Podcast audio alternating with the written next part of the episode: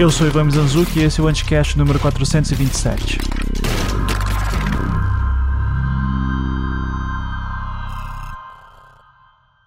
Se você não está em casa e não está com medo, você não está bem informado.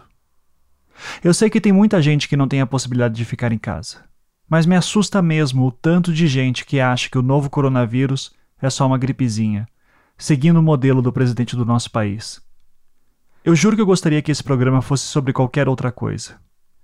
Eu quero assuntos leves. Eu quero falar de coisas que nos dão esperança, que fazem a gente acreditar, desejar a mudança. Eu estou vivendo um dos momentos mais significativos da existência humana. Da certeza da continuidade, da biologia, da ciência, do milagre. Tenho uma vida que é minha também, crescendo a cada dia, e logo vem a luz. E eu estou cercado de morte. Não estou ignorando a quantidade absurda de gente que morre todos os dias por todos os tipos de desigualdade, a raiz de todos os males. Mas a morte causada pelo novo coronavírus não vai acabar com remédio, com vacina, com a imunidade. O coronavírus vai matar muito mais gente do que os infectados, pelo aumento da desigualdade. O título da matéria falava por si: Se não morrer desse vírus, morro de fome, diz o ambulante de 65 anos. A reportagem do UOL do dia 22 de março, assinada pela Talita Vespa, fala disso. O ambulante é o José Maria, o retrato da miséria que se alastra quase tão rápido quanto o coronavírus. Eu juro que, mesmo querendo falar de coisas que dão esperança, eu poderia continuar falando da nossa distopia particular: Bolsonaro e seu desgoverno. Funciona até para desopilar tudo de ruim que esse capítulo da história do Brasil evoca em quem tem um mínimo de consciência mas é uma pandemia. É de partir o coração, como disse o diretor-geral da Organização Mundial da Saúde, o homem de nome difícil que eu com certeza vou errar a pronúncia, o Dr. Tedros Adhanom Ghebreyesus, na segunda-feira, dia 23. Ele fazia um alerta sobre o avanço do coronavírus presente em quase todos os países do mundo. A pandemia está acelerando. Já são quase 400 mil infectados e mais de 16 mil mortos no mundo. E os números, bem, eles são controversos. Mas neste momento, eu sugiro não pensar sobre subnotificações, manipulação de dados e estratégias sobre quem deve fazer os exames para detectar os infectados. Aliás, aqui no Brasil, é melhor não pensar em estratégia.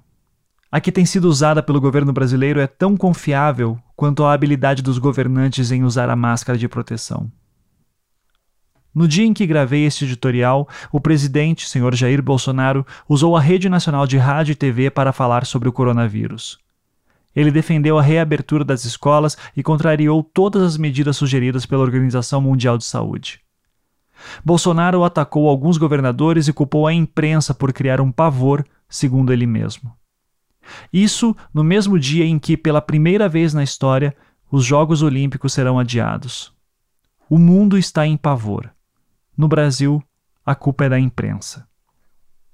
Daqui eu consigo ver que são exatamente as medidas adotadas por governadores e a cobertura exemplar da mídia que podem achatar a tal curva de contágio do coronavírus. Bolsonaro não surpreende, não ajuda, se perpetua como um samba de uma nota só. Perdão, Tom Jobim. Existem muitas dúvidas e, para mim, apenas três certezas. É preciso o isolamento social, as consequências serão devastadoras e vai passar. Essa não é a primeira pandemia que vivemos. Em 2009 tivemos a última pandemia, H1N1 ou a gripe suína. Durou um ano e quatro meses, com algo entre 700 milhões e 1 bilhão e 400 mil infectados, e matou entre 151 e 575 mil pessoas. Eu poderia trazer aqui as comparações entre a H1N1 e o novo coronavírus, mas creio que você já deve ter lido sobre. Mas talvez o coronavírus possa ser chamado de pode ser a bola da vez, numa tentativa sei lá o que de traduzir The Next Big One. Em 2012, o escritor norte-americano David Quammen lançou um livro sobre zoonoses que infectaram humanos e levantando informações sobre qual seria a próxima pandemia. Spillover: Animal Infections in the Next Human Pandemic é o nome do livro, que ainda não tem tradução no Brasil e que eu ignorava existir até me deparar com uma matéria da revista Saúde, do Diogo Spontiato, de 20 de março. Eu fiquei muito curioso. Para escrever a matéria, o jornalista conversou com David Quammen se o coronavírus poderia ser o The Next Big One. O autor respondeu que vai depender de, primeiro, o que os governos estão fazendo, segundo, o que cada pessoa está fazendo, terceiro, como o vírus evolui ou não, quarto, sorte. É a resposta de Quammen, que é especialista em ciência e natureza. A minha parte favorita da resposta é a sorte. Talvez porque dê um ar hollywoodiano a essa loucura toda. Ou talvez porque seja a única coisa com a qual podemos contar agora. O que os governos estão fazendo não me parece muito animador. Claro que no Brasil a gente vive um agravante incalculável no que diz respeito ao governo.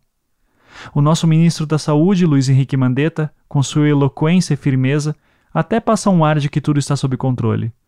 Mas o conjunto da obra parece ser mais uma enquete do tipo Trapalhões, na versão raiz, com Didi, Dedé, Mussum e Zacarias. Durante a entrevista coletiva, o presidente e os ministros deram uma aula aos brasileiros de como não usar uma máscara. Se você não recebeu nenhum GIF, nenhum meme dessa coletiva de imprensa do dia 18 de março, você precisa de novos amigos.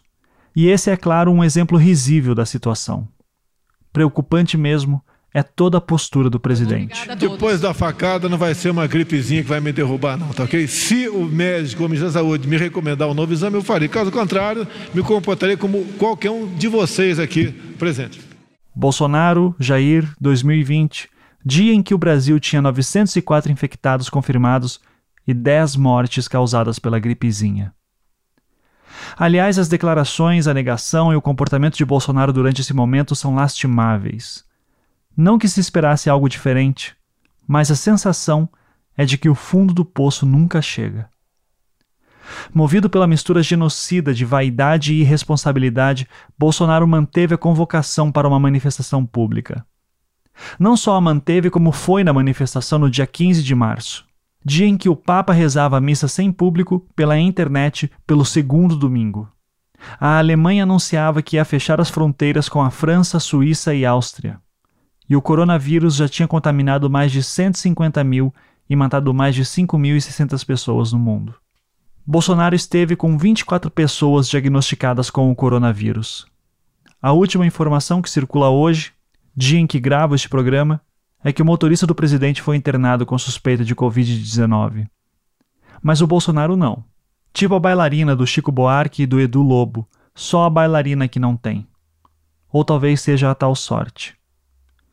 E mais uma vez eu fico um pouco aliviado, esperando que ela tenha entrado nas variáveis sobre o nosso futuro com o coronavírus. Se ela pode ter funcionado com o Bolsonaro, acho que deve servir para a humanidade usando nenhum critério lógico. Porque com a outra variável também não dá para contar muito o que cada pessoa está fazendo. Bom, muita gente não pode ficar em casa, seja pela urgência do serviço prestado ou pela fome, como disse o ambulante Zé Maria. Mas tem uma infinidade de pessoas que não entendeu o lance do isolamento social e eu nem estou falando do pessoal de mais idade, que tem dado trabalho e uma porção de memes e que a gente controla, nem que seja a base de fake news sobre corte na aposentadoria. Tô falando de quem acha que porque não vai morrer de coronavírus, não precisa levar a quarentena tão a sério, ignorando as questões como contágio e evolução do vírus. E a terceira variável, que fala sobre a evolução do vírus, também não é uma boa garantia. Na segunda semana de março, Houve um aumento de 706% no número de casos de infectados na Itália, ainda o país mais afetado pelo coronavírus. E é de onde vem uma espécie de cenas dos próximos capítulos. Segundo a pesquisa feita pela empresa francesa Ipsos, no final de fevereiro, 80% dos italianos acreditavam fortemente que a mídia exagerava no impacto da doença. A Itália vive a primeira queda seguida dos números de mortos mas chegou a registrar quase 800 vítimas num único dia. Brasil e Itália são países completamente diferentes em termos de geografia, densidade, riqueza e idade média da população. Mas há várias Itálias dentro de um Brasil. E, para além dos gráficos que mostram a semelhança na evolução do contágio da doença, existem outros pontos que seguem a mesma linha. Em entrevista ao jornalista Lucas Ferraz, do Globo, o médico italiano Antonio Montegrande, especializado em doenças infecciosas, disse que o modo de vida irresponsável dos seus conterrâneos contribui. Um povo que, segundo ele, não tem senso cívico e é um pouco rebelde com as regras. Não dá para dizer que nós brasileiros estamos mais para a Coreia do Sul do que para a Itália. Vale lembrar que, tirando os africanos, os italianos estão entre os povos que mais vieram para o Brasil nos séculos XIX e XX, cerca de um milhão e meio de imigrantes. Olhar para a Itália nos ajuda a entender o que está acontecendo e pode acontecer por aqui. Mas a comparação não é simples. Aliás, comparações são frágeis e trazem um risco de falsas interpretações. Mas é o que temos. E é talvez a única chance de não repetirmos à risca o desastre que tem acontecido por lá. Enquanto isso, entre memes, álcool em gel e um presidente senil, a gente vai dando um jeito de sobreviver.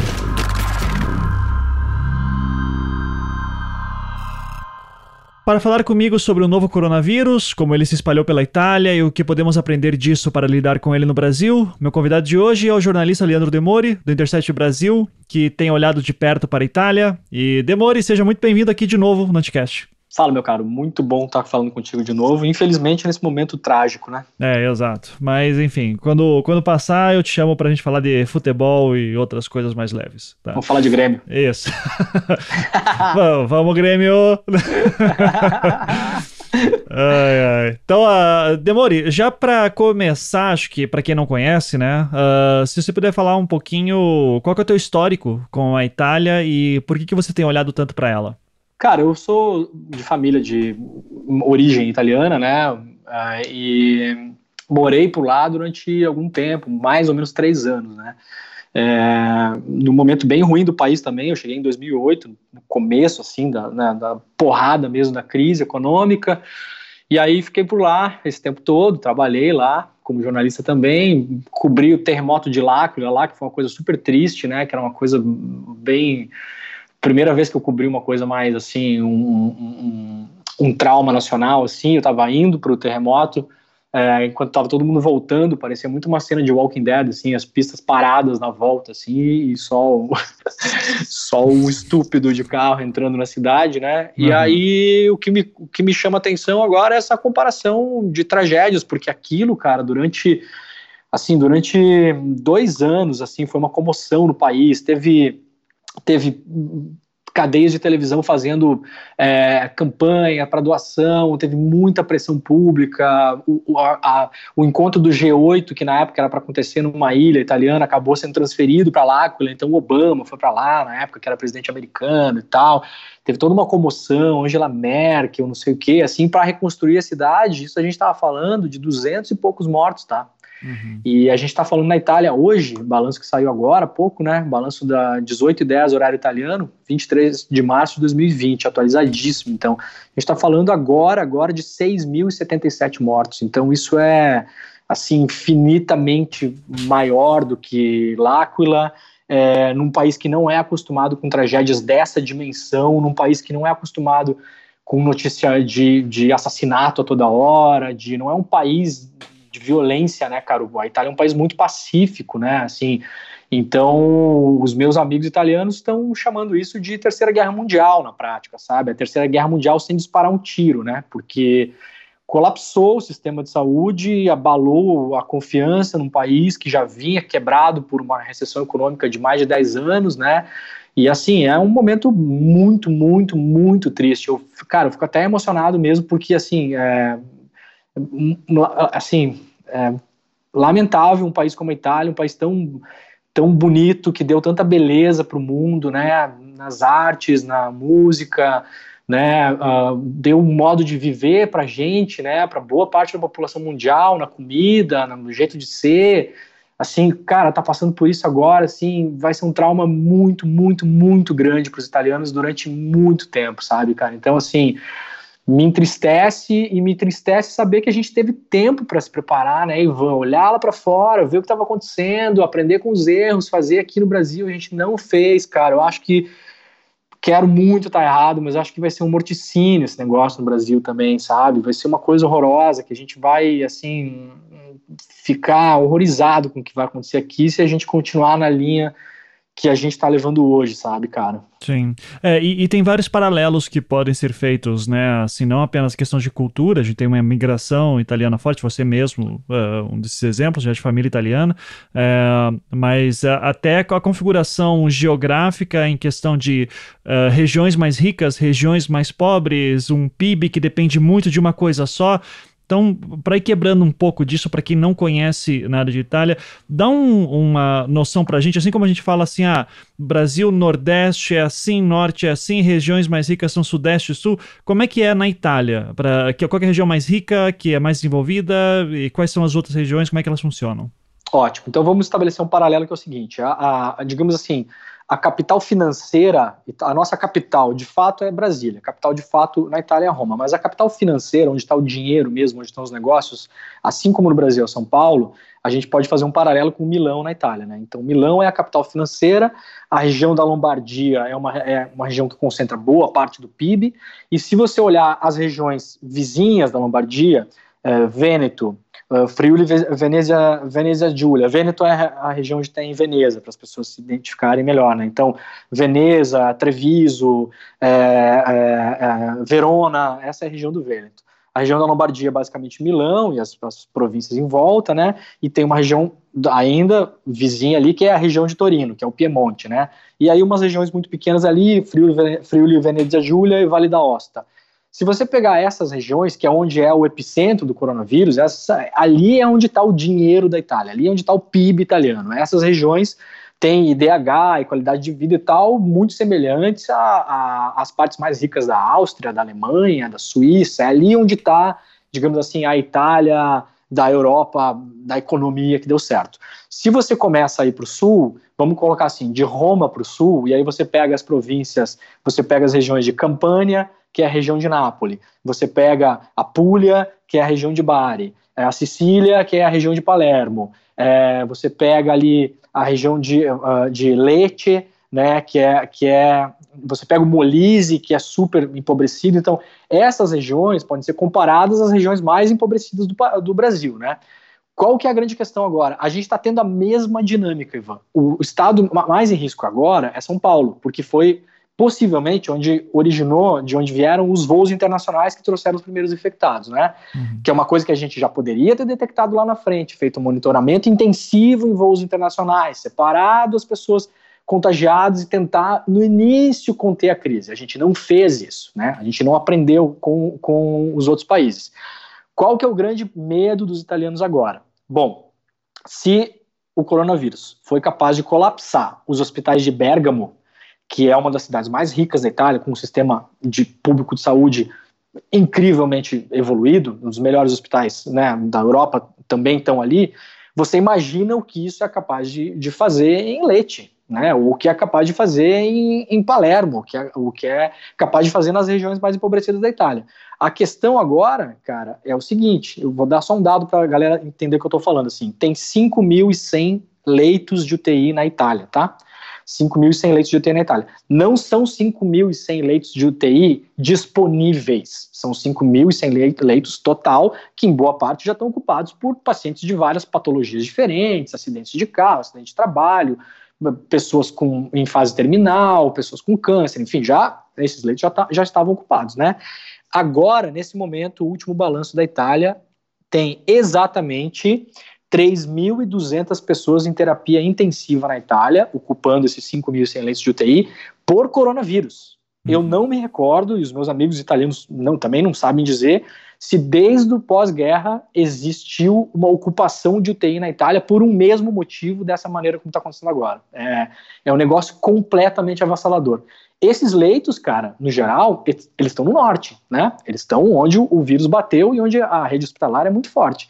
O medo agora é o seguinte: muitas pessoas, por causa do lockdown, uh, que moram no norte, são pessoas do sul, né? São pessoas do sul da Itália que migraram em busca de melhores condições de vida. Então, elas trabalham é, nas fábricas, nos cafés, são empreendedores, enfim, trabalham em Veneza, em Treviso, em Bolzano, em Bergamo, em Torino. Essas pessoas foram para lá para fazer suas vidas. Essas pessoas, muitas delas, retornaram para o sul, para ficar com suas famílias, com seus pais, com etc e tal. E muitas ainda agora, clandestinamente, porque não podem fazer, continuam retornando. Então, o grande medo da Itália, que é uma coisa que talvez a gente vai ver no Brasil, se, se acontecer o mesmo, é uma segunda onda, um rebote de, de novos infectados, com um número de mortes ainda mais catastróficos, porque você tem uma, uma região cujos hospitais não são grande coisa em relação ao norte da Itália. A gente tem que cuidar muito agora aqui no Brasil, inclusive com esse trânsito interno, para que as regiões que mais estão atingidas agora, que, que efetivamente agora, agora é São Paulo, que as pessoas não espalhem para os outros estados mais empobrecidos e para regiões muito distantes, porque aí vai ser uma coisa totalmente descontrolada, entendeu? Uhum, sim. Uh, e isso também afeta, né? Eu estava vendo aqui um dado de que o, a Itália é a segunda maior produtora de vinhos do mundo, é um dos mais importantes na produção têxtil, mas a economia é movida mesmo pelo setor terciário, no qual o turismo é responsável por 68% do PIB. É, ou seja, economia esse ano da Itália já é um ano perdido, né? Cara, já foi, com certeza, eu diria assim, pelo que todo mundo que eu tenho falado, economia do mundo já foi, né? Uhum. É, mas a, questão da Itália ela é mais grave pelo seguinte: claro que ela tem grandes indústrias, a Itália ficou durante o século XX, né, por causa de uma hiperindustrialização que teve, é, chegou a ser a maior, maior economia da Europa, na frente inclusive da Grã-Bretanha, em alguns, alguns anos, né, que eles chamam de grande sorpasso, a grande, a grande é, é ultrapassagem, né, por causa de indústrias que a gente conhece de fora, né? Então, sei lá, Pirelli, Fiat, você vai começar a elencar aí um milhão de situações industrial grande italiana, né? Produz também, uh, uh, trabalha também com a indústria da guerra, né? Tem uma grande empresa pública que produz aviões, caça, etc. e tal. Tem muita coisa de química fina, principalmente nessa região é, do norte da Itália, né? Microeletrônica, né? Quem é viciado em Arduino, por exemplo, isso aí, né? O Arduino é uma criação italiana, por exemplo. Então tem muita coisa nisso.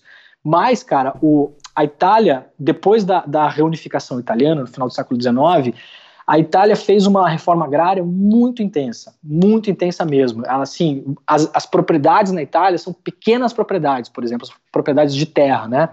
E isso gerou uma, uma agroindústria muito forte, muito poderosa, que a gente vê aí, como você bem falou, a produção de vinho é o segundo maior produtor do mundo, talvez de queijo seja uma coisa próxima disso, e presunto cru, e azeitonas, e óleo de oliva, enfim, tudo isso que a gente vê chegar, inclusive no Brasil, é produzido na Itália por pequenos pequenos agricultores, famílias que estão geralmente unidas em torno de cooperativas locais.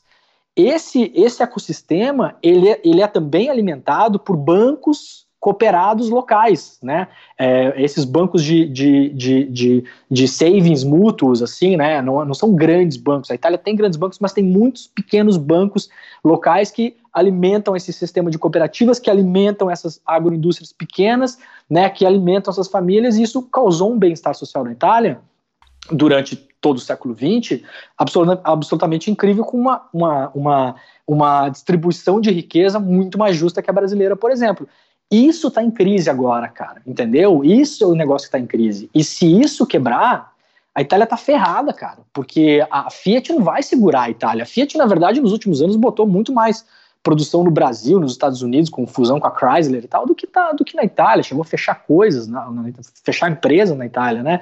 Então, assim, esse é, é, a grande preocupação do país agora. É uma economia que depende de cada cidadão, não é uma economia com renda muito concentrada. E é isso que está todo mundo vendo e falando, cara, o que, que vai acontecer, sabe? O governo vai precisar se endividar mais ainda, porque vai ter que botar dinheiro na mão dessas pessoas.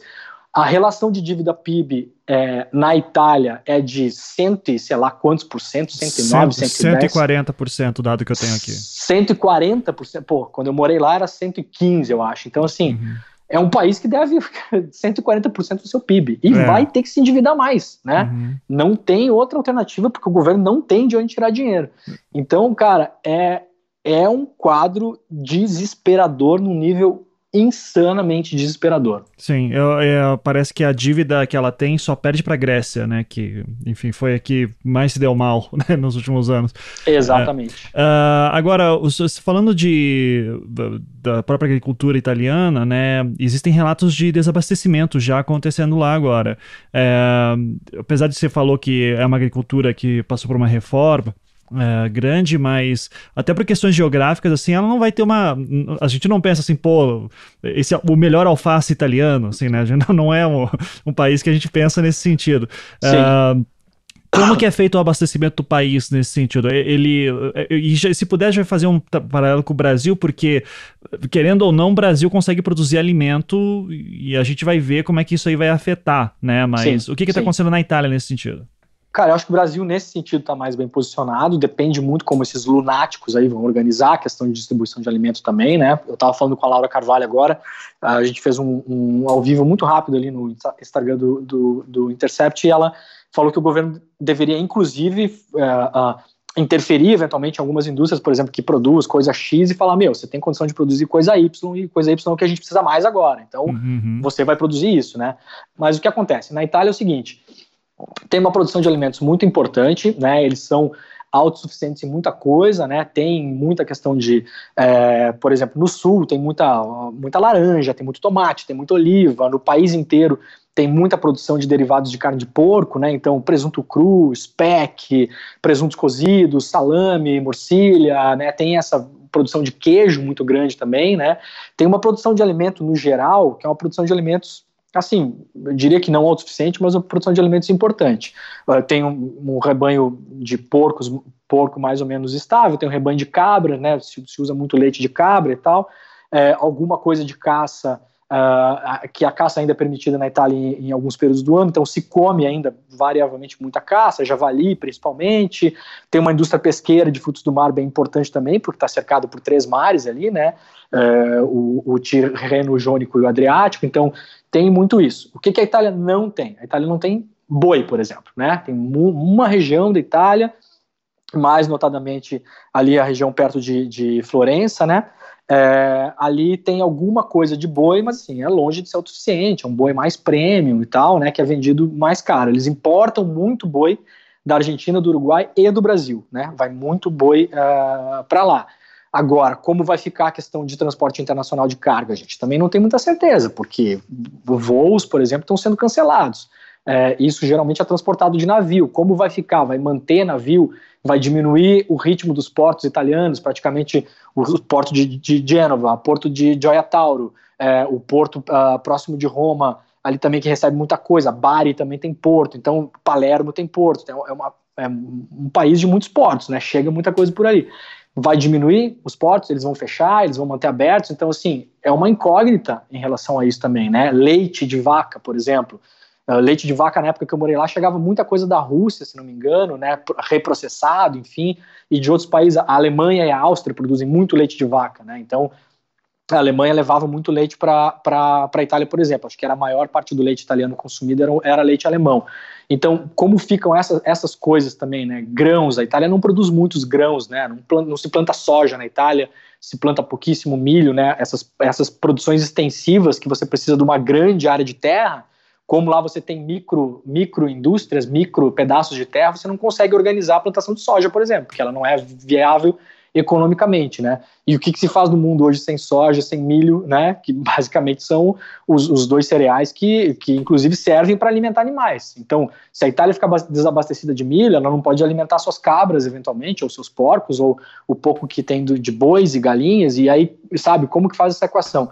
Então, cara, de novo, é um momento inédito na, na história do, do, do, do mundo, é um, é um hard reset na economia, forçado, todos os países ao mesmo tempo, né? Não tem país que está que tá conseguindo voar nessa crise. E agora é observar as próximas semanas e esperar que o Brasil, que esse bando de demente que está no governo brasileiro, olhe lá para fora e aprenda a fazer as coisas, porque o futuro está na nossa frente três ou quatro semanas. É só você Sim. olhar ele e aprender e fazer as coisas agora.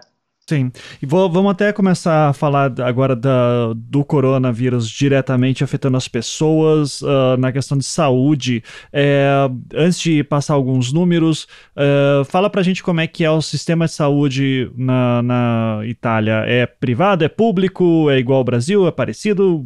Como é que. Com, com, eu tô doente na Itália, pra onde que eu vou? Cara, ele é muito parecido com o SUS, é um sistema público bem robusto, grande, extremamente caro obviamente longe de ser perfeito, com os problemas de sistemas uh, públicos em países que também têm um nível de corrupção mais ou menos elevado, né, como a, como a Itália. Então tem, obviamente, problema de corrupção, tem coisa, tem defasagem, tem diferenças regionais, mas no geral é um sistema público que funciona, né? Eu tive que usar o, SUS italiano lá também, né? Então, assim, basicamente você tem a sua médica, a gente tinha, no caso, a nossa médica de referência, que é a médica de referência do seu, do seu quarteirão ali, né? Eles dividem os bairros, aí cada bairro, um pedaço do bairro é um médico. Você, qualquer coisa que você tem, você recorre a ele primeiro, e esse médico é que, se necessário, ele vai encaminhar você para especialistas, para clínicas, para hospitais, para exames, e aí ele tem também um controle ali de mais ou menos como as coisas estão funcionando, se não estão funcionando, se está lotado, se não está lotado, passa para outro lugar. Então, tem um controle mais, digamos assim, racional da distribuição de doentes uh, no sistema. Né? Os médicos conseguem, conseguem jogar eles é, uma coisa mais racional no sistema. É muito parecido com o SUS no geral, assim, atende várias patologias, tem várias cirurgias possíveis de ser feitas, assim, é um pouco isso. Só que é um sistema melhor, né, cara? Um sistema de um país que viveu um auge econômico em algum momento, que nós nunca vivemos, que teve né, um PIB per capita muito maior que o nosso ainda hoje, né? Então, assim, é mais bem cuidado, mais moderno, né? Mais organizado. Agora, a gente está vendo que não foi suficiente, imagina aqui, né? Sim. Mas tem também rede privada? Tem rede privada também, mas ela não é importante como é no Brasil, assim. Aqui a gente viveu um, um ciclo de planização da saúde, né? Então, meio que um monte de gente hoje tem plano, e isso acaba indo desembocar em hospitais e redes privadas. Na Itália não tem muito essa lógica. As redes privadas elas são é, é muito menos e a, eventualmente elas são muito mais específicas uh, em algum tipo de tecnologia nova ou algum tipo de patologia específica. É mais difícil você ter grandes hospitais privados como você tem no Brasil, assim. Lá predomina mesmo o investimento público. Tá.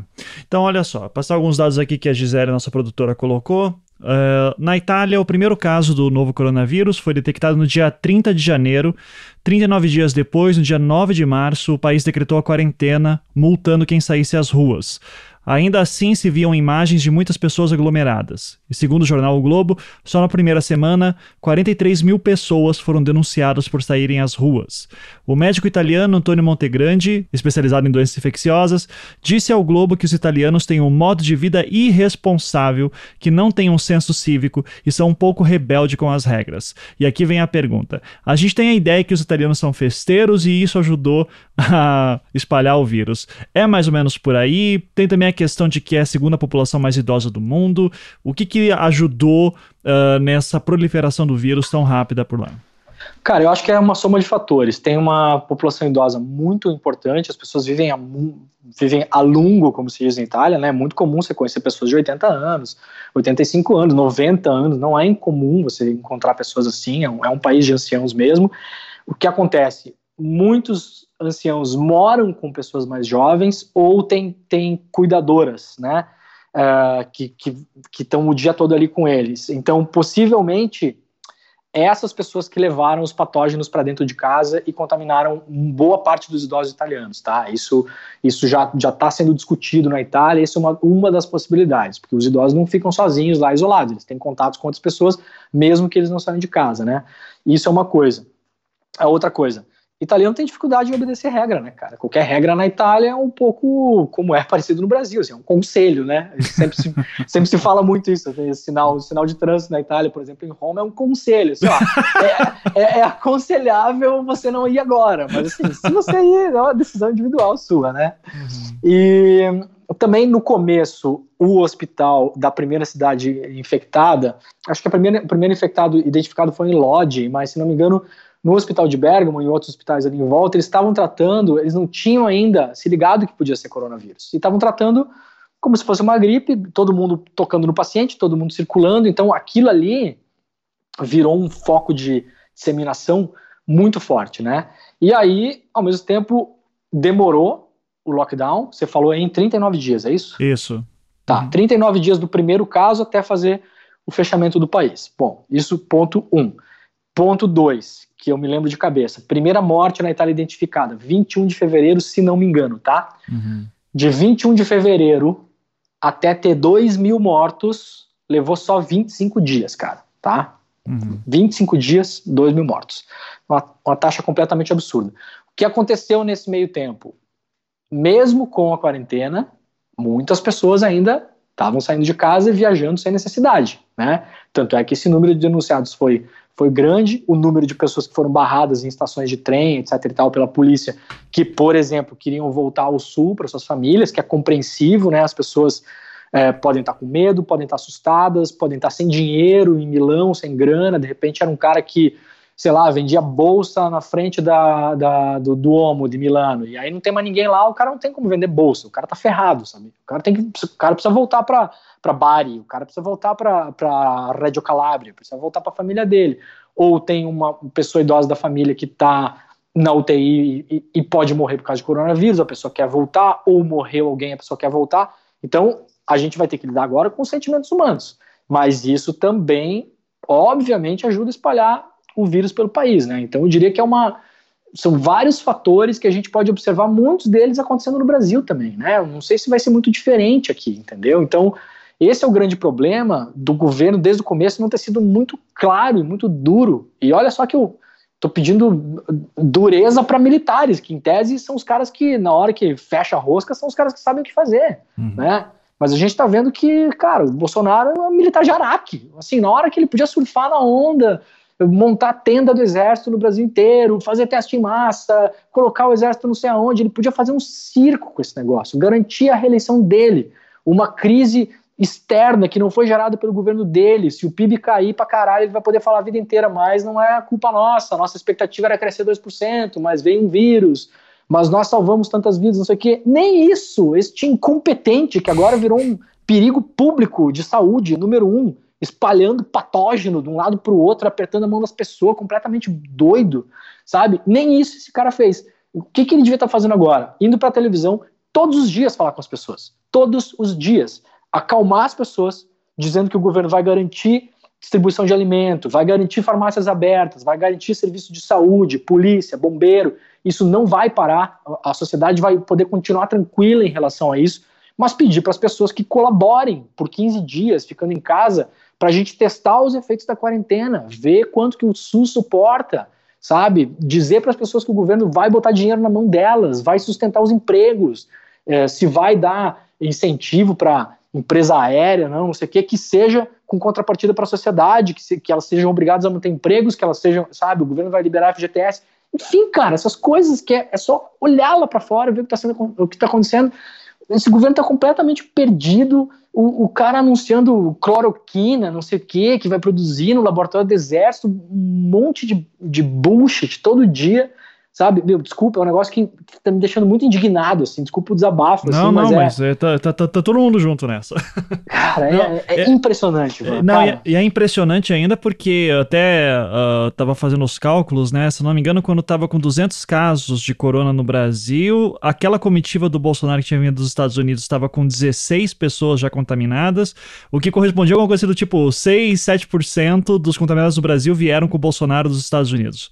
Exato. É, só que ele é o único único que não pegou, né? Porque é, ele é um ele é um super-homem, ele é um X-Men, eu não sei, assim, tá? Exato, então, exatamente. É. Uh, inclusive, tua aposta é que ele tá doente, que ele tá infectado? Qual que é? O que, que você acha? Cara, eu não tenho. Eu não, eu não posso acreditar no que o Bolsonaro fala, como ninguém pode, porque é um mentiroso compulsivo. Uhum. Então, se ele disse, sem apresentar nenhum exame na nossa cara, mostrando que ele não está infectado, na minha opinião, a chance dele estar tá infectado é gigantesca, porque ele é mentiroso. Sim, é. Eu, eu, eu, também acho muito difícil ele não tá, e, e, e daí ele entra naquela situação de, de, que é, porque é uma anta, e, e, ele não, não, não vai jamais admitir isso, porque vai dizer, não, isso é sinal de fraqueza, eu não posso falar que tô doente, daí é, Exato. é complicado.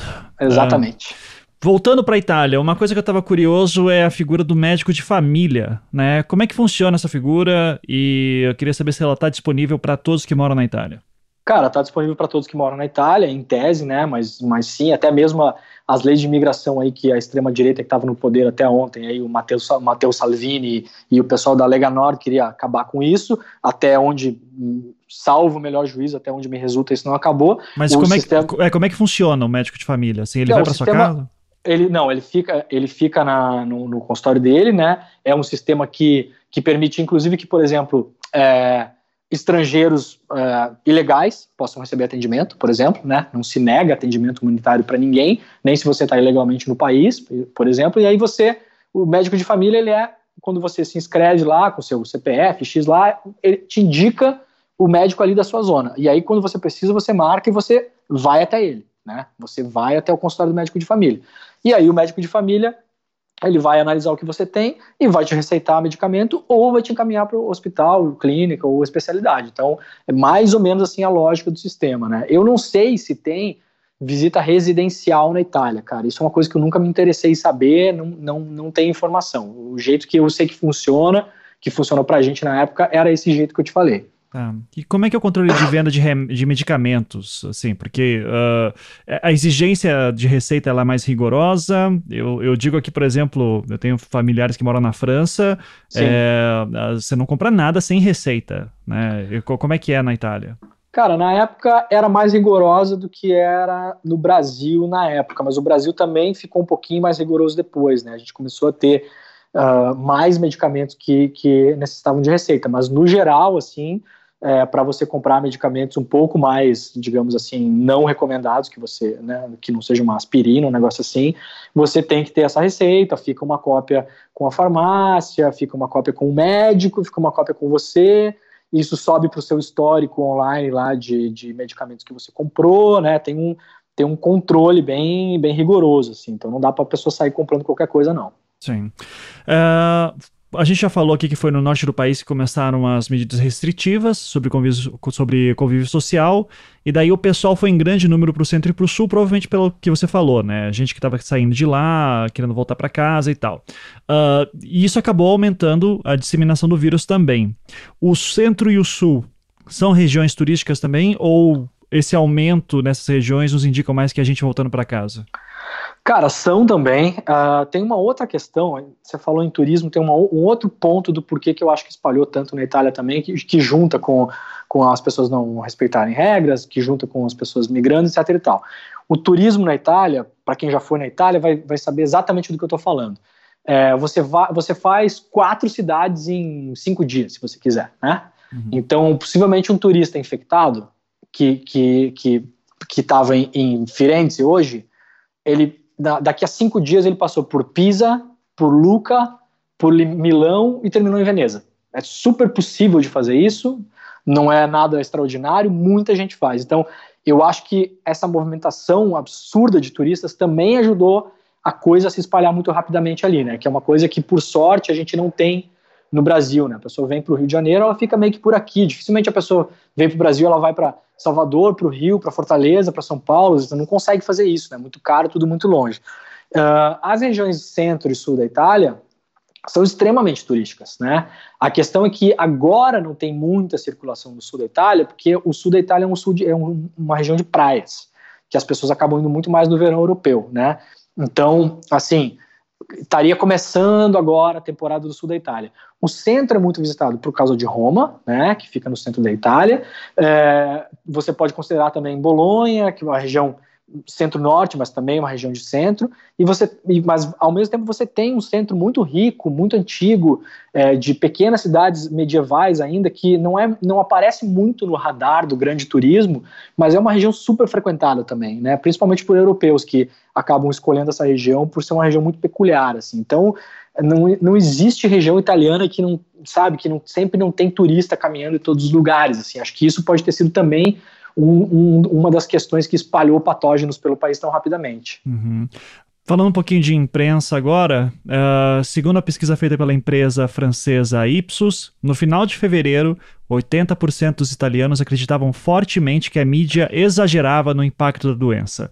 O que esse dado revela sobre os italianos e sobre o governo italiano também, na, da forma como lida com a imprensa, é também parecido com o Brasil? Cara, é muito parecido. O que aconteceu lá, o que aconteceu na Hungria, o que aconteceu nos Estados Unidos, o que está acontecendo em outros lugares, é a mesmíssima coisa. A imprensa ela é identificada por esses líderes de extrema direita como talvez a voz mais poderosa que possa pegar as mentiras deles e expor a verdade. Então, de antemão, já nas eleições, você desacredita a imprensa, desacredita a imprensa num sistema de desacreditação não em relação à instituição imprensa no geral, apesar de ser esse o objetivo, mas com uma estratégia muito semelhante ao que acontece no Brasil, que aconteceu nos Estados Unidos e em outros lugares, que é identificar os nomes da imprensa que precisam ser atacados, nomes de pessoas físicas. Então você vai para cima da Milena Gabanelli, você vai para cima do Fábio Fauzi, você vai para cima do Roberto Saviano, você vai para cima desses caras, né, que estão na imprensa e são identificados como progressistas, etc e tal, e aí você vai destruindo a credibilidade da imprensa. Esse sistema funcionou no Brasil, a gente viu aqui com o Miriam Leitão, com a Vera Magalhães, com gente até do Intercept, enfim, a gente viu isso aqui, né? E esse sistema mostrou agora que vem funcionando. 80% dos italianos achavam que a imprensa estava exagerando. Aqui no Brasil, se fizesse uma pesquisa, sei lá, 15 dias atrás, ou 15 dias atrás a imprensa não estava muito ligada ainda, mas 5 dias atrás, 6 dias atrás, 7, talvez ia ter um resultado parecido, né? E aí é o que eu brinquei no Twitter. Agora as pessoas, muita gente estava dizendo que com a nova era, né, entre aspas, essa nova era maravilhosa, as pessoas era muito mais legal porque as pessoas podiam ter o contato direto com o presidente e não precisavam ficar na mão da imprensa que distorce, que mente, etc e tal. Eu fiz um desafio, quero saber agora quem vai seguir as dicas do presidente em vez de seguir as dicas que a imprensa está publicando sobre proteção ao coronavírus, né? Quem for seguir as dicas da comunicação maravilhosa direta do presidente, boa sorte, a sua chance de morrer é absolutamente grande, né? Porque Sim. o cara só fala asneira e só fala bobagem. Hum. Então, acho que é, inclusive, um bom momento para a imprensa reprovar o seu valor diante da sociedade, sabe, cara? Falar, olha só, apesar das diferenças ideológicas que eventualmente você tem com o nosso site, ou com o nosso veículo, ou com o nosso podcast, não sei o quê, a gente não está aqui brincando, falando merda e publicando informação errada. A gente está publicando informação oferida, apurada, sabe, com, com, com, veracidade. Então, assim, você vai recorrer a quem quando a rosca fechar? Você não vai recorrer a um, um imbecil que fica falando qualquer porcaria no Twitter, né? Você ou vai deixar sua mão na, vai deixar sua vida na mão do Alan Terça Livre. Você vai ficar lendo a Terça Livre e falar, hum, este site é muito confiável para saber como eu devo agir durante uma crise viral, pandêmica em todo o mundo, né? Não, você vai procurar a imprensa real, assim. Então, tem uma chance da imprensa em mostrar, olha, olha pra gente que a gente está fazendo um trabalho sério. Sim, mas, mas ao mesmo tempo, imagino que na Itália isso uh, aconteceu, aqui também tem, eu, eu tenho visto, não sei se você também, uh, tem notado uma, um aumento de pessoas começando a duvidar de que é uma crise tão séria assim, né? Uh, eu não sei, mas é, tudo é tão rápido hoje em dia e, e, o vírus ele não se espalha assim, né? Ele espalha muito rápido, mas os sintomas começam a demorar para aparecer. Então, aqui em Curitiba mesmo, assim que já tem uma questão cultural do pessoal ser mais isolado e tudo isso. A gente está vendo pessoas na rua, estão andando, é, o comércio não está parando, mesmo com decreto governamental.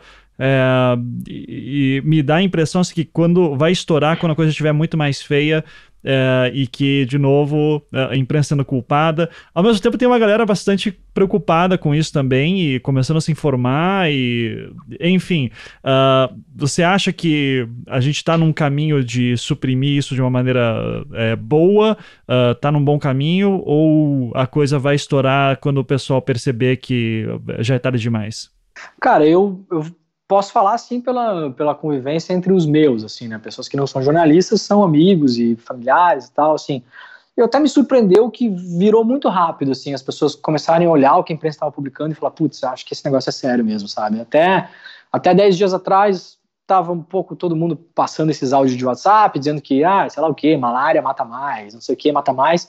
Agora o, discurso mudou bastante, assim, mesmo os meus amigos que eventualmente votaram no Bolsonaro e ficam ouvindo aí o áudio do Roberto Justus falando que só vai matar velho, não sei o quê, mesmo eles é porque, É porque o... velho pode morrer à vontade, né? Não tem problema, assim, é velho. É, no, né? no caso o Roberto Justo tem 64 anos, então talvez a gente pode colocar ele nesse risco, grupo de risco também, né? Exato. É, talvez seja uma apologia ao, ao, ao, fim da própria vida, enfim, uma coisa meio poética que a gente não entendeu, porque, enfim, isso. ele é um cara inteligente, a gente é idiota, né? É, exato. Mas fora isso, cara, que eu acho que está acontecendo na Itália agora, tá? E, e, eu, tô, eu tô vendo, isso é efeito do confinamento também, infelizmente, né? Uhum. Muita gente está buscando autojustificativa para poder voltar para a rua, entendeu?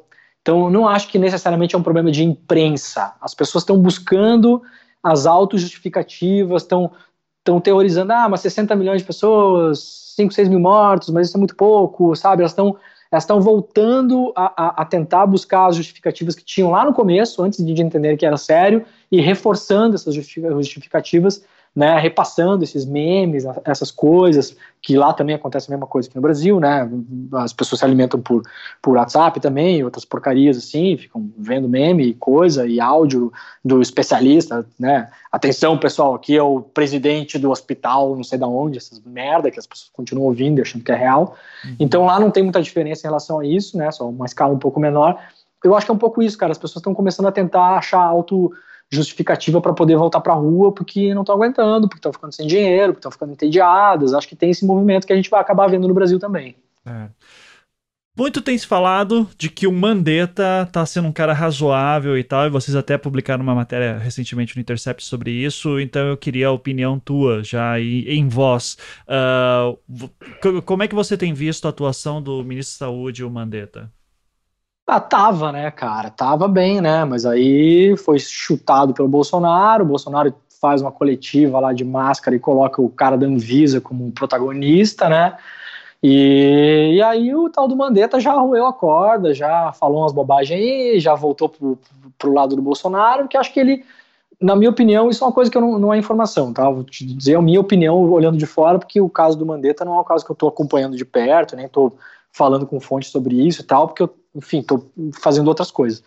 Mas o que, que eu acho que aconteceu? Ou ele ficou realmente com medo de perder o cargo e, e, e recuou, e começou a falar umas bobagens bolsonarista também, ou ele foi imbuído de um espírito magnânimo, de altruísmo incrível, que a gente deveria louvar, e isso eu estou fazendo uma ironia um pouco sarcástica, mas talvez seja isso, de fato. Ele deve ter pensado: se eu saio daqui, este mentecapto coloca alguém pior do que eu, é capaz de botar o Olavo de Carvalho para ser ministro da Saúde. Então eu vou engolir o sapo e vou ficar porque eu sou médico, eu não sou um completo idiota e eu sei mais ou menos o que a gente tem que fazer, né? Uhum. Eu acho que essas duas coisas podem ter passado pela, pela cabeça dele. A gente nunca vai saber enquanto ele efetivamente não nos disser, né? Sim. É, de qualquer maneira, também recomendo que o pessoal dê uma lida na matéria que saiu no Intercept Brasil, do, do Yuri Potter, né? Uh, coronavírus, sem licitação, Mandetta paga 67% mais caro para comprar máscaras de empresa bolsonarista, né? Através de uma licitação que foi feita, enfim, que era uma empresa que já é, tem um histórico ali com Mandetta também, tá pagando mais caro uh, por uma coisa que deveria ser mais barata, que são as máscaras. É, é exatamente. É, aí vai começar, vai começar a festa, né? É, daí agora começa, é, como é que é? Quando, quando há sangue nas ruas, o, o, o ouro rola solto, né? Alguma coisa é, assim, né? exatamente, né? é, exatamente. Uh, vamos lá. Uh, acho que também é bom a gente uh, fazer algumas previsões. O Atila, né? Não sei se chegou a ver a, live do Atila. Foi sim, bastante comentada. Sim, sim. É, deixou todo mundo bem assustado. Eu fiquei desesperado vendo aquilo, né? E muita gente distorceu parte do que o Atila falava. Acho que aqui é um bom momento para falar também que o Atila falou: ó, se não for feito nada, né? Se deixar tudo andando, a previsão é um milhão de mortes até agosto, né? Sim. sim está tendo confinamento, as pessoas estão sendo informadas sobre isso, comércios sendo fechados, inclusive governadores estão uh, agindo muito mais do que o presidente, estão indo contra o presidente, inclusive.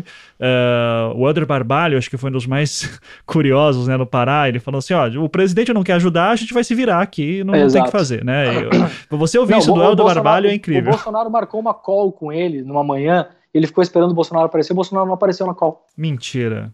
Sério, ele falou isso. Nesse mesmo vídeo, um pouquinho antes, ele fala isso. Cara, é, então.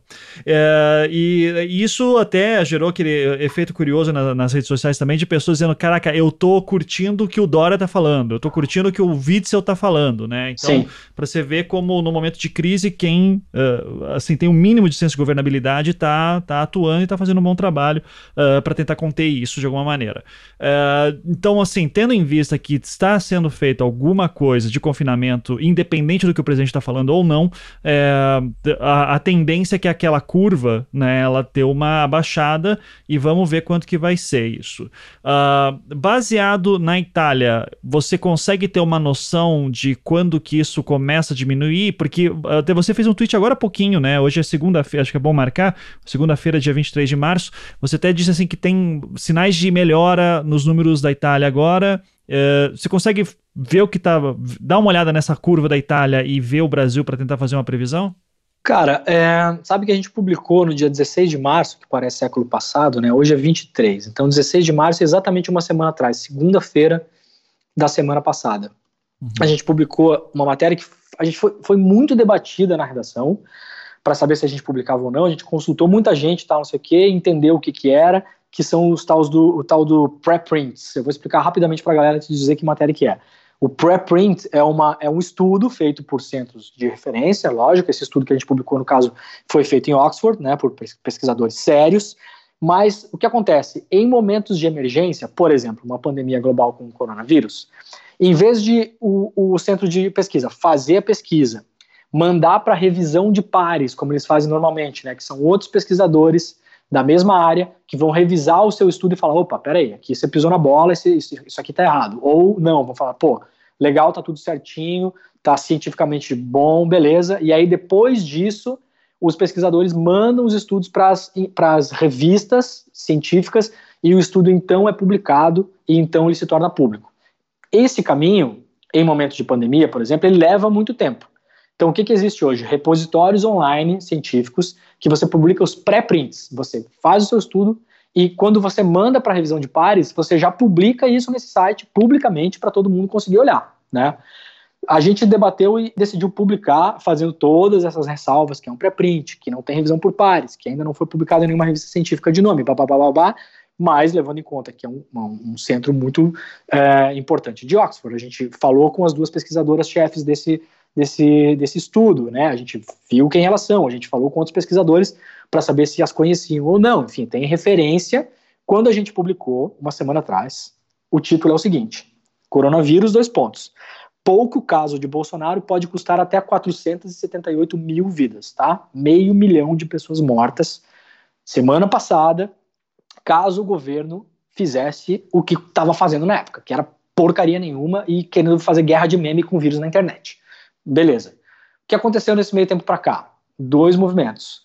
O, a curva de infecção de novos infectados no Brasil piorou, né? ela está mais ela tá mais íngreme do que ela já estava nessa época, por isso que eu acho que a projeção do Atila de um milhão de mortos foi para esse lado, porque ela faz sentido científico em relação a isso, né? Mas, de novo, o que o Atila falou e o que a gente publicou no, no TIB. Caso não se faça nada. Caso se faça, eu perguntei pessoalmente para as duas pesquisadoras que falaram com a gente, essas do estudo de Oxford. Não tem como estimar qual que é a queda, então, ah, não é 478 mil, é 200 mil. Não tem como saber, porque os fechamentos de cidade, de comércio, etc e tal, eles são regionais, como está acontecendo no Brasil, né? E aqui a gente deve o nosso aplauso, já que está no, momento de aplaudir, né? A muitos prefeitos e muitos governadores que são esses os responsáveis por estarem fazendo a coisa certa, inclusive o Witzel, que não nos esqueçamos todos os traços de sociopatia que esse cara tem, que é outra pessoa perigosíssima, mas nesse momento está fazendo a coisa certa, né? Tá mandando as pessoas saírem da praia, tá mandando fechar bar, tá diminuindo a circulação de pessoas e tá correto. E, e o Dória a mesma coisa, não nos esqueçamos de Bolso Dória, nunca, mas nesse momento está correto, está fazendo a coisa certa. Então, nesse meio tempo, essas medidas foram tomadas. A gente não sabe o quanto isso vai conseguir reduzir ou não, mas a expectativa é que reduz. Agora, veja, quando a gente publicou a nossa expectativa aqui, que era 478 mil mortos, era um negócio que a gente debateu, cara. Olha, talvez uns dois dias, a gente ia publicar isso no domingo, a gente segurou, a gente falou com as pesquisadoras, a gente falou com outras pessoas, a gente publicou na segunda uma matéria que, se você for ver, tem todas as ressalvas, isso é um pré-print, isso não sei o que, não sei o que, para não assustar, mas ao mesmo tempo a gente queria mostrar para a sociedade que o negócio era sério, sabe? Que a coisa era séria de fato. Agora vem o Atila, dois dias atrás, e coloca o dobro de projeção em relação àquela, né? Então, realmente, assim, uh, e sabe o que acontece, Ivan? Se não acontecer essas mortes, que, que tomara Deus que não aconteça, eu que sou ateu, tô até pedindo para Deus já para esse negócio não, não explodir o país. Se, se não acontecer, esses mesmos caras que não fizeram nada e seus eleitores e, e puxa-sacos vão falar que a gente estava sendo alarmista, porque uhum. afinal de contas não aconteceu nada. Sim, sua anta, não aconteceu nada porque as medidas foram tomadas, seu imbecil. É assim que as coisas funcionam. Você não vai esperar morrer meio milhão de pessoas para pensar, nossa, eu acho que nós temos que fazer uma coisa, né? Uhum. Então, assim, por mais que esse discurso venha contra a gente, a gente, como jornalista, como comunicador, como você é, como influenciador, como sei lá, porra que for o nome desse negócio, a gente tem que continuar pregando a missa de que as pessoas precisam respeitar a porra da quarentena. As pessoas não podem ficar encostando nas coisas lá fora, não podem encostar nos outros. Tem que cuidar dos seus familiares e tem que exigir que o governo tome as medidas necessárias para segurar, inclusive, a economia. Se a gente não ficar falando isso, cara, e esquecer, e achar que a gente vai ser contra-atacado, esses caras vão fazer o que eles querem. E o que eles querem não é o que é melhor pra gente. Sim. É, inclusive, daí, já voltando até a questão da Itália, para fazer aqui alguns paralelos em números, é, para passar para o pessoal, a Itália tem 60,6 milhões de pessoas, no Brasil, 209 milhões de habitantes. A Itália tem 5.200 mil leitos de UTI, uh, sendo que 1.800 são na região da Lombardia. O Brasil possui leitos de UTI em apenas 545 dos 5.570 municípios, ou seja, 10% uh, de municípios que têm uh, leitos de UTI.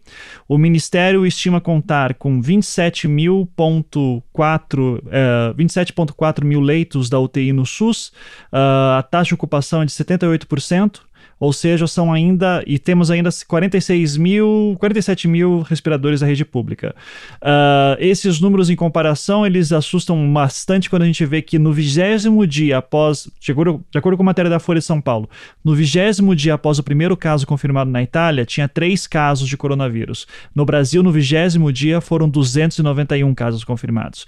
E isso, que é, a gente tem certeza que está sendo subnotificado, né? A gente não está conseguindo testar todo mundo que deveria estar tá testando. É muito diferente da Coreia do Sul, né? Que está conseguindo testar todo mundo para conseguir já isolar.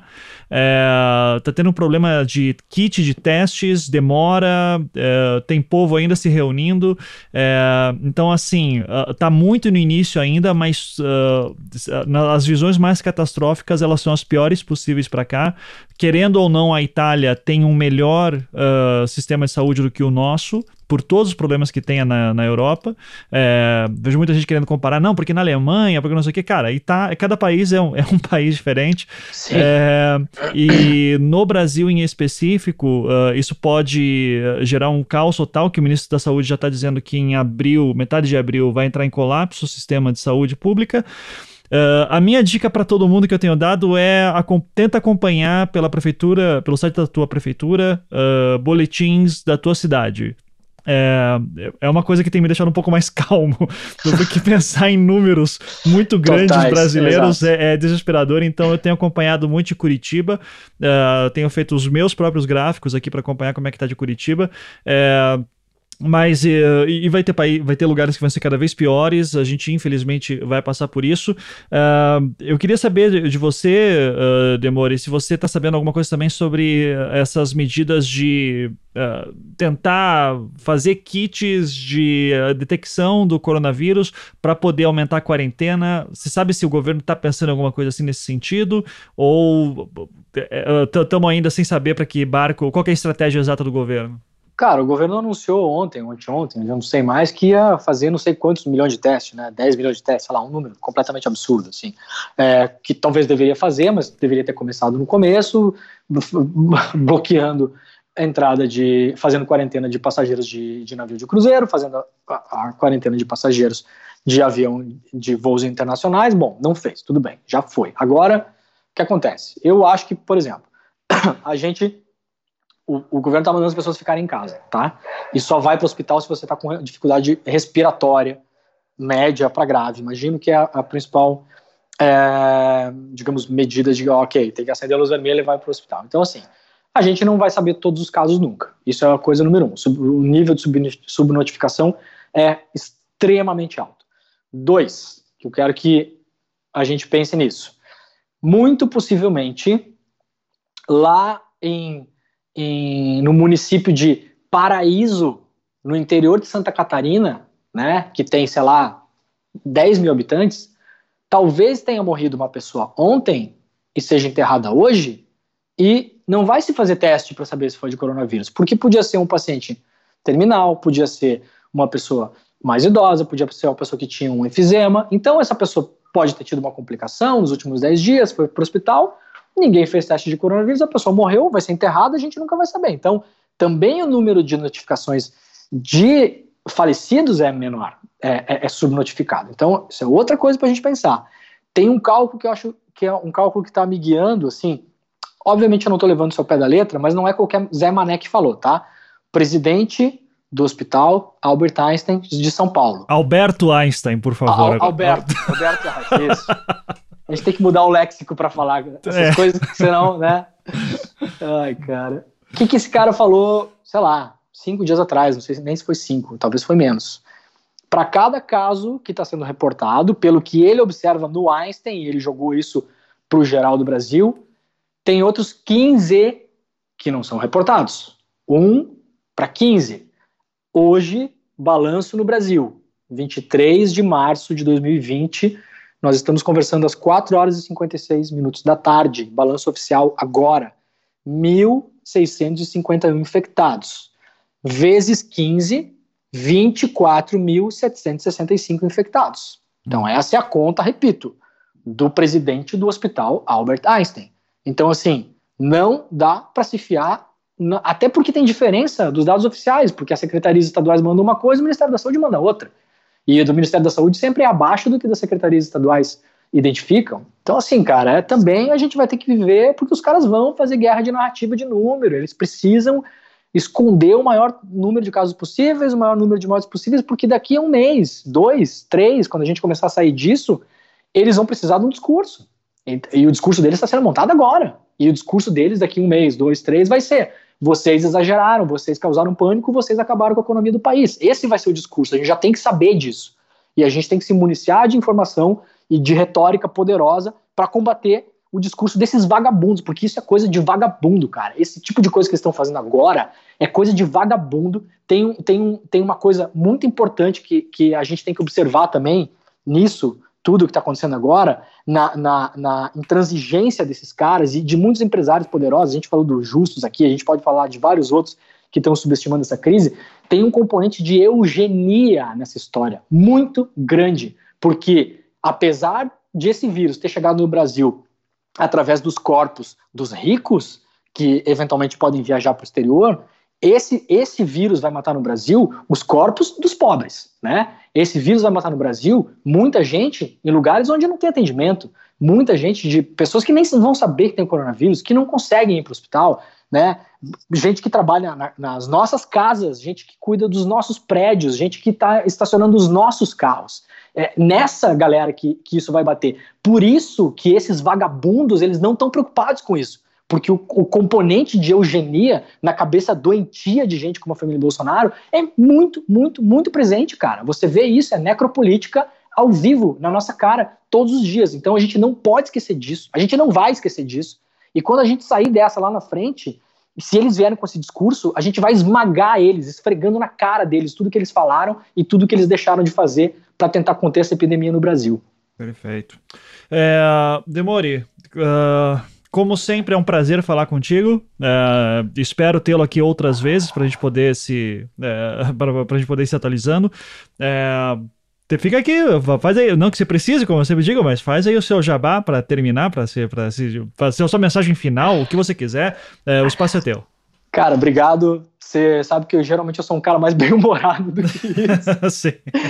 Mas tá difícil, eu tô muito indignado com essa gente, cara. Eu tô assim, puta que pariu, sabe? Eu tenho que cuidar também, porque eu, enfim, tenho uma vida para levar, um site para tocar e tal, mas assim, é, desculpa o mau humor e a, e a virulência no geral nesse papo de hoje, mas acho que é necessário e, e assim, é só você me chamar que eu tô de volta, né, cara? Fazer mais programa com você é sempre um prazer e chegar na base que você chega, que é uma base foda pra caralho de internet, que espalha informação, que ajuda também espalhar a informação correta, né? A gente consegue dar para eles também argumentos bons para eles argumentarem com o familiar, com o tio lá, com a mãe e tal, não sei o quê.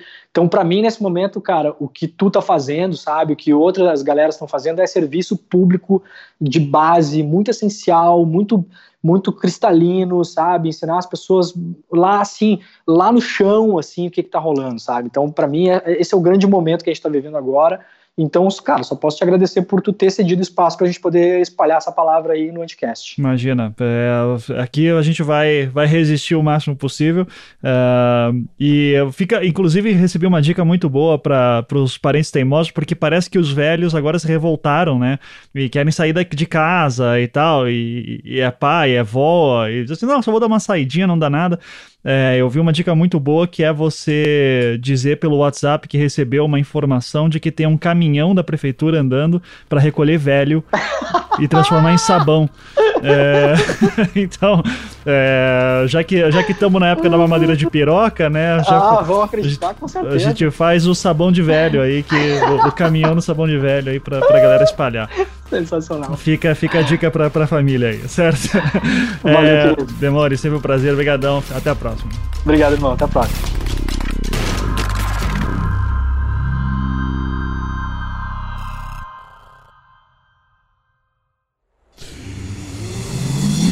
half to.